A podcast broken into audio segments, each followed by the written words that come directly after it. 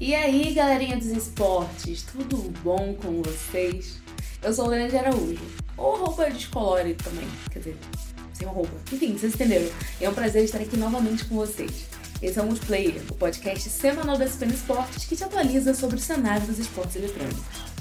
E vem cá, a galera fã de fighting games tá por aí?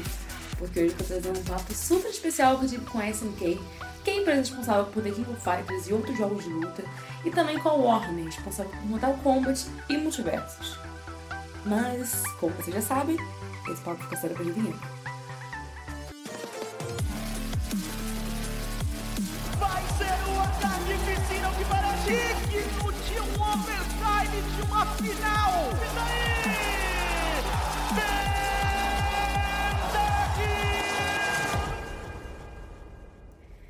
galerinha, tudo bom com vocês? Como que vocês passaram a última semana? Ou o fim de semana pra ser mais específico, teve CXP, né? Quem tava lá? Eu tava na Primavera Sound, no caso, e foi muito legal. Mas, voltando aqui ao assunto, mais uma semana se passou nos esportes eletrônicos também. Teve também Mundial do cenário inclusive de Valorant. Mas hoje a gente tá vindo aqui falar de jogos de luta especificamente. Porque quem acompanha a SPN, e se não é o seu caso, eu passei a acompanhar agora, eu já falei com um jogador profissional de Street Fighter no chat aberto, que é o nosso outro podcast. E hoje eu tô trazendo um outro aspecto, um outro olhar dessa parte de games de luta. Com o Zenith, nós falamos um pouco sobre a vida de pro players de fighting games, como que funciona o cenário competitivo dessa modalidade, que é uma modalidade que engloba diversos títulos diferentes, diversas empresas diferentes. E ele também contou a experiência dele em campeonatos, e em especial a EVO, que basicamente é o maior evento de jogos de luta do mundo. E como eu disse, hoje eu tô trazendo aqui um outro lado da moeda, que é o papo que eu tive com os responsáveis por essas modalidades. Lá durante a BGS 2023, que rolou em outubro, eu tive a oportunidade de conversar com o Ismael Crivelli, ele é responsável pela categoria de games da Warner, e também com o Nicolas Gonzalez, que é da divisão de negócios ocidentais da SNK Corporation.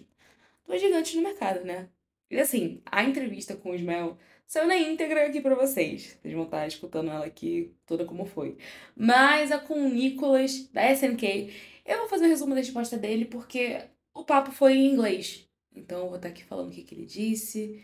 E é isso. Fiquem aí. Fatality. Olá pessoal, tudo bom?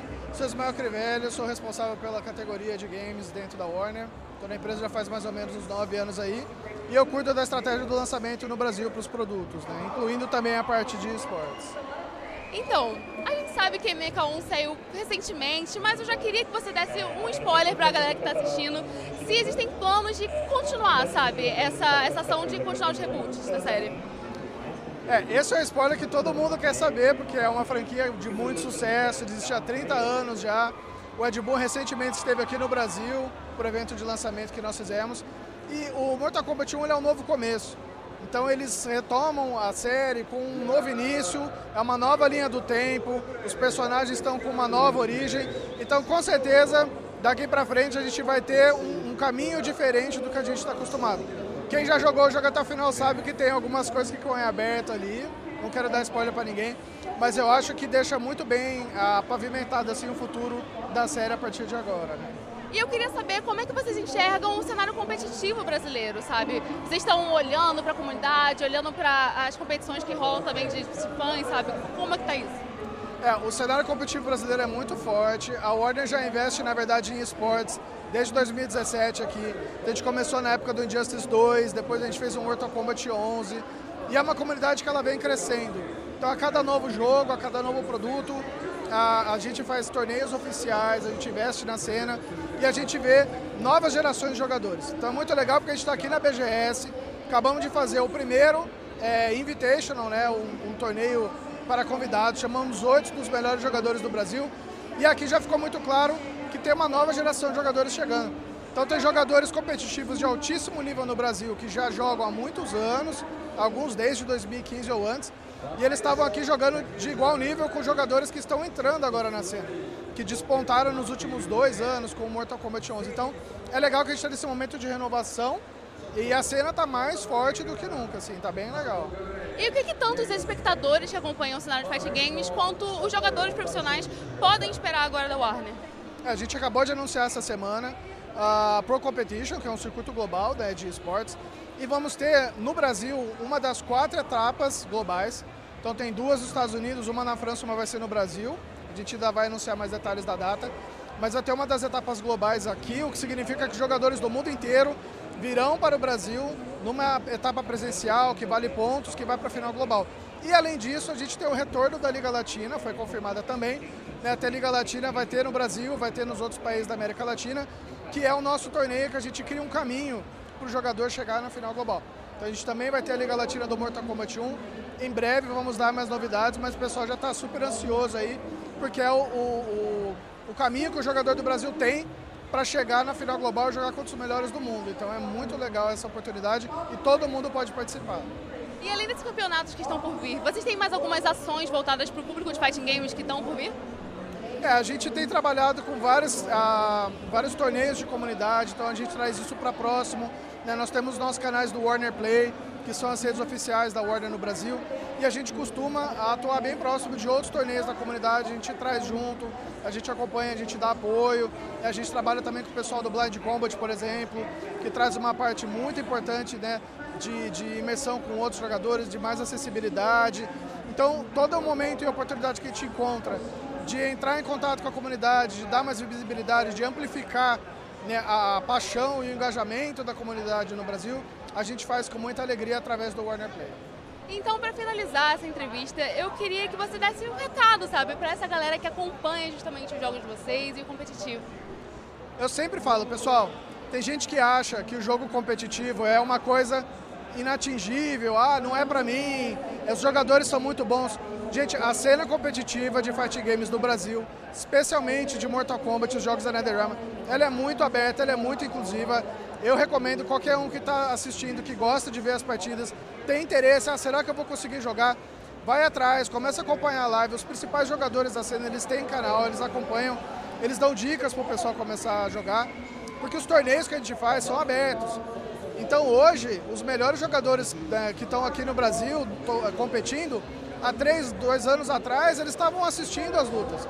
E falaram, ah, será que eu vou conseguir jogar bem? Então assim, se você está em casa, gosta de jogar, vai atrás, sabe, converse com seus amigos, começa a ver mais vídeos e entra também, porque é, é acessível, porque é um jogo que você joga sozinho, qualquer um pode começar a competir. Então fica meu convite aí para todo mundo começar a competir também. E é isso, galera. Como ele disse, aí fica o convite. Muito obrigada por acompanhar até aqui. Muito obrigada por aceitar falar com a gente, viu? Obrigado. Um grande abraço, pessoal. Obrigado.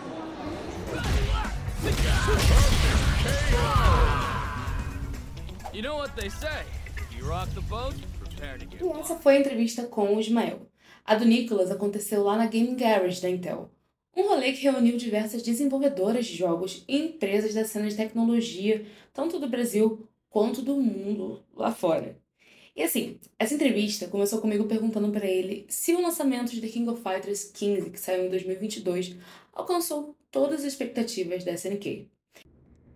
Ele respondeu que acha que o produto final que eles conseguiram com The King of Fighters 15 os deixou muito felizes, porque foi uma fase experimental que eles viveram, porque foi como um novo começo da empresa em termos de restabelecimento de marca e rebranding. E esse processo uniu muitos profissionais experientes e também novos talentos. Ele então disse que o processo de encontrar a nova SNK culminou com The King of Fighters 15. E que daqui em diante vão ter grandes coisas vindo em frente, como novos personagens e temporadas.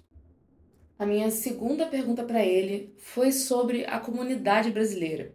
Eu questionei se a SNK tem planos específicos para nosso país e ele disse: Por enquanto, eu quero conhecer todo mundo, porque eu mesmo fui um jogador profissional.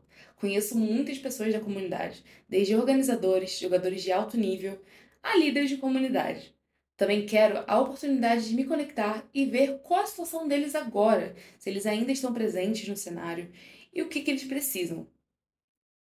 E basicamente também é como se muitos deles fossem amigos de longa data.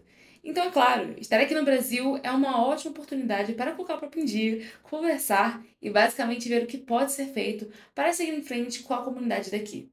Uma das minhas missões é mostrar à empresa o quão importante os jogos da SNK são para não apenas o Brasil ou para a cultura gamer brasileira, mas que também chegaram a um ponto em que cresceu para muito além dos jogos, fazendo parte da cultura geral. E isso é algo que eu quero mostrar lá para que possam levar mais apoio ao Brasil e à América Latina em geral. Eu questionei também como é que a empresa vê o cenário competitivo, sabe, o cenário de esportes. E ele respondeu que a SNK tem uma perspectiva diferente de suas empresas concorrentes, porque enquanto esses concorrentes estão mais focados em criar grandes circuitos, principalmente online, a SNK está mais preocupada com o crescimento e o desenvolvimento da comunidade.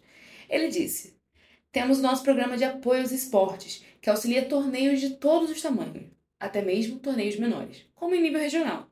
Eles são beneficiados por esse programa por meio, por exemplo, de merchandising, mercadorias oficiais como camisetas e chaveiros, esse tipo de coisa.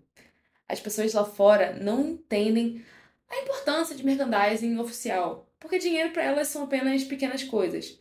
Mas eu sou um jogador aqui da América Latina e que está envolvido com jogos há mais de 20 anos, sei como as pessoas daqui, por exemplo, da América Latina, valorizam esse tipo de coisa, porque eu sei o quão difícil é de conseguir. Aqui no Brasil, tem a dificuldade de quem importar produtos de seus jogos favoritos, por questões de frete, impostos de importação e tudo mais. Apenas a possibilidade de ganhar alguns produtos oficiais nossos para o Brasil é realmente uma grande coisa e algo que a comunidade realmente aprecia. Então, por enquanto, o nosso objetivo é continuar sentindo continuar fazendo com que a comunidade se sinta apreciada por nós. Estamos gratos por todo o apoio que eles nos deram durante todas essas décadas. Quando eu perguntei sobre o futuro da SNK, o Nicholas afirmou que uma das coisas que está por vir é uma esperada continuação da série Fatal Fury, chamada City of the Wolves, um jogo que é muito querido para a comunidade e vai sair já já. Ele finalizou também falando para a galera ficar de olho nos próximos passos da SNK, porque eles vão gostar bastante das coisas que estão por vir que por sinal serão bem grandes. É isso, galera. Esse foi o Multiplayer de hoje. Eu espero que você aí de casa, do trabalho, da academia, de onde é que você esteja, tenha curtido esse episódio. E se gostou e quer se manter ligado nas principais notícias do cenário de esportes, não se esqueça de acompanhar a gente no nosso site, é www.espn.com.br esportes. E seguir a gente no Twitter, que é espnesportesbr. Você pode ver nossas próximas entrevistas, coberturas, notícias sobre esportes no canal do YouTube e também no perfil do Instagram oficial da ESPN Brasil, que é onde a gente também posta alguns conteúdos. Beijão e até semana que vem!